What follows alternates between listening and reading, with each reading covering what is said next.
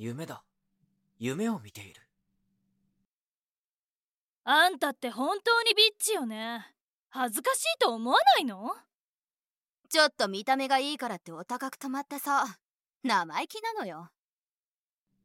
目の前で一人の女の子が囲まれていた。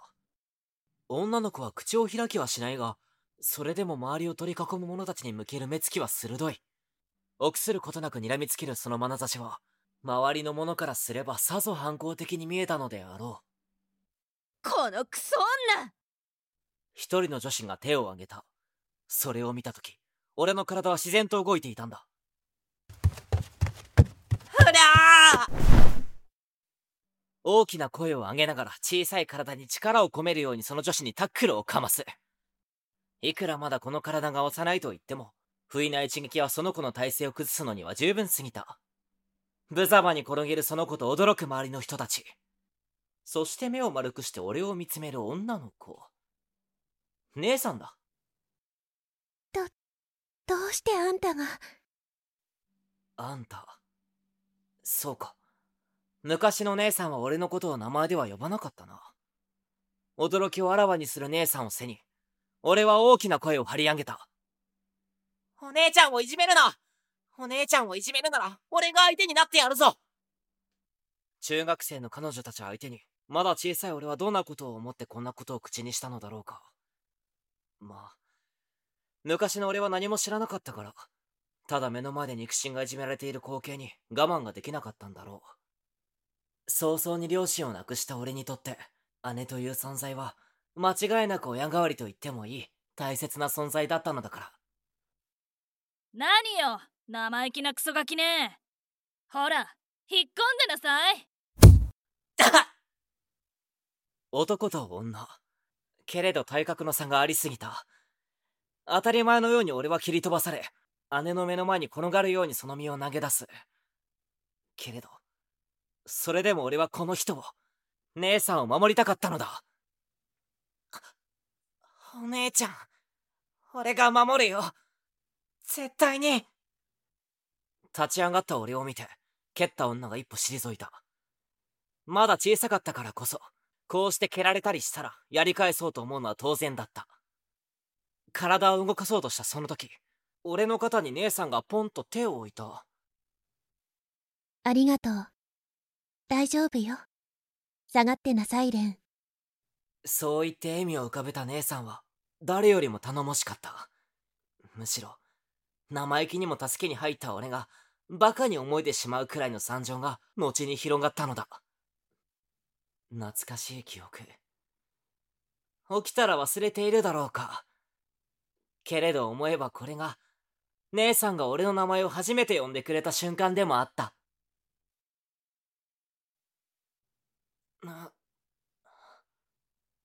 頬に触れられた手の感触で俺は目を覚ました。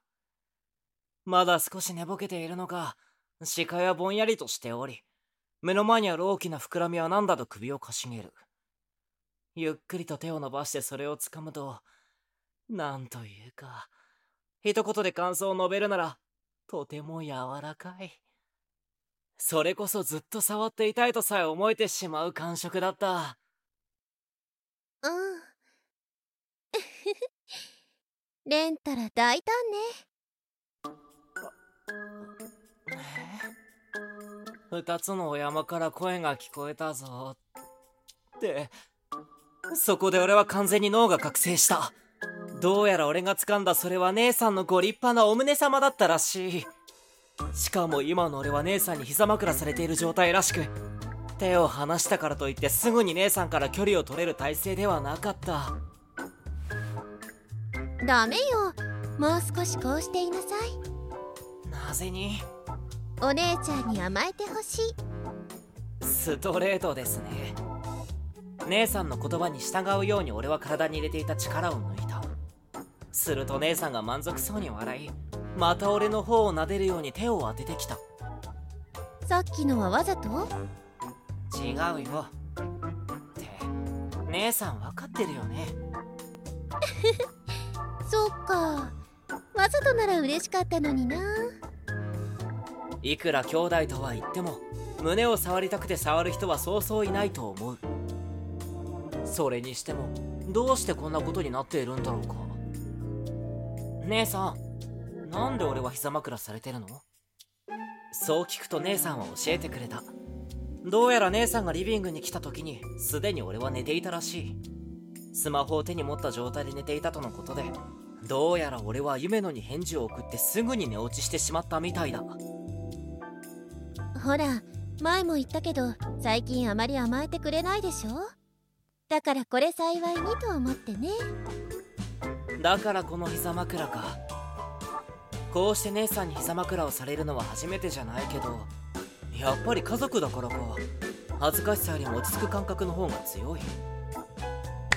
やっぱり膝枕っていいものね。それって俺のセリフじゃないの？膝枕をされている側のセリフじゃないだろうかそれは。姉さんは俺の言葉にそれもそうねと笑った。それにしても。ん？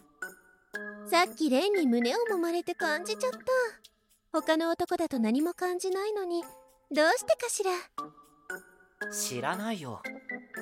そう言われて俺はどう答えればいいんだ？他の男だと感じないとはどういう意味だ？ろう俺は姉さんに頭を撫でられながら記憶を思い起こす。上里浅見確かにこの人は有坂を絶望させる役目を担う人だ。有坂を献身的に癒すその姿はプレイヤー側にちゃんと味方はいるんだという安心を与えた直後にその薄汚い心の内が彼女の心情という形で暴露される。思えば有坂とやっている最中この人の表情に変化はあまりなかったような。ヒロインである夢野はもちろん表情の変化はあった。快楽にとろける表情はもちろん兄の思い通りになってはならないという気丈に我慢する表情だってあった。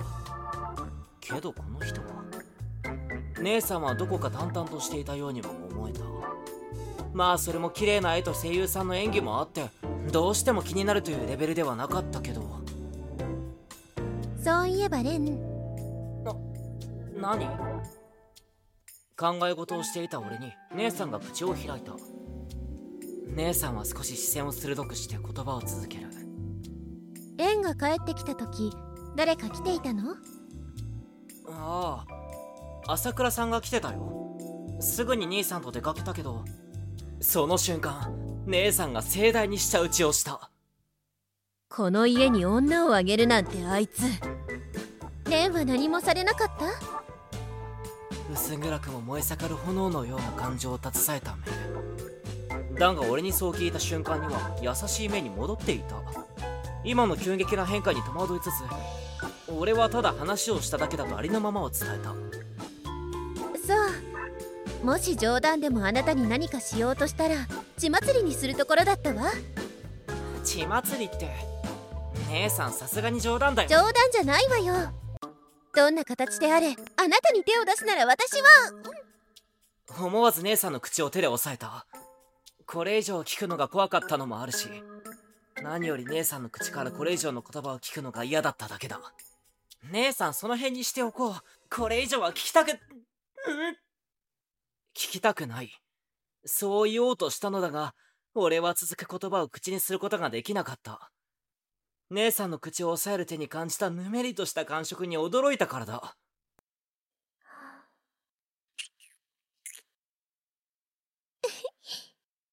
ちょ、ちょっとなんてことはない。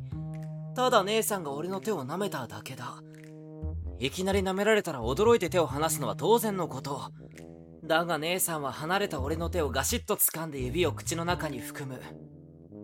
レンの手おい噛んだりは決してせず、あくまで舌を使って入念に舐められる。しばらくというほどではないが、数秒ほどして姉さんは指を解放してくれた。とりあえず俺は立ち上がった。人の指を舐めるのは普通に気持ち悪いのでは？うんそこはちょっと興奮するところでしょ？手強いわねレンちょっと興奮したことは黙っておこう。しかしさすがは姉さんと言ったところだ。さっきの指を舐めている光景はゲームで見たスチルそのものに見えてしまったくらいだから。指についた姉さんの唾液を洗い流し、俺は改めて姉さんの横に座った。はっと息を飲んだ姉さんに俺は首をかしげるねねえどうして隣に座ったの？どうしてって特に部屋ですることもないし姉さんのそばにいようと思っただけで。もうねったら。目の前が真っ暗になった。俺の顔面を包む姉さんの胸。たまらず離れようとするが頭の後ろにがっちりと腕を回されて。って力が強いな。びくともしないぞ。嬉しいこと言ってくれるわね本当に。もうそん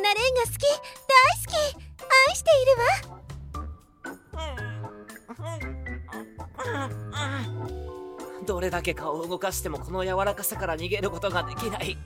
息が。ギブアップだと言わんばかりに姉さんの背中を数回叩くと姉さんは正気に戻ったのかすぐに体を離してくれた。そそうね。これだと息ができないわよね、はあはあ、死ぬかと思った。ぜいぜいと息を吐く俺に申し訳なさそうな表情の姉さんだったが何か思いついたのか手をポンと叩く。ソファーの背もたれに背中をひっつけて腕を大きく広げた。ん？ほら。はほらほら。うん。ごめん。姉さんが何をしたいのかわからない。胸に口の位置が来るようにすると呼吸に困るでしょ？なら胸を枕にするように頬を乗せてみればいいと思うの。そうすればふんわり枕の出来上がりよ。やりません。うんいい案だと思ったのに。本当に残念そうにシュンとする姉さんの様子に困るのは俺だ。隣に座るのでいいじゃん。うん。それで我慢する。我慢って何さ我慢ってもう一度隣に座ると今度は抱きついてこなかった。二人で並んでテレビを見ていると思い出したように姉さんが口を開いた。ところでレン。何？夢のありかって誰？姉さんの声が少し冷たかった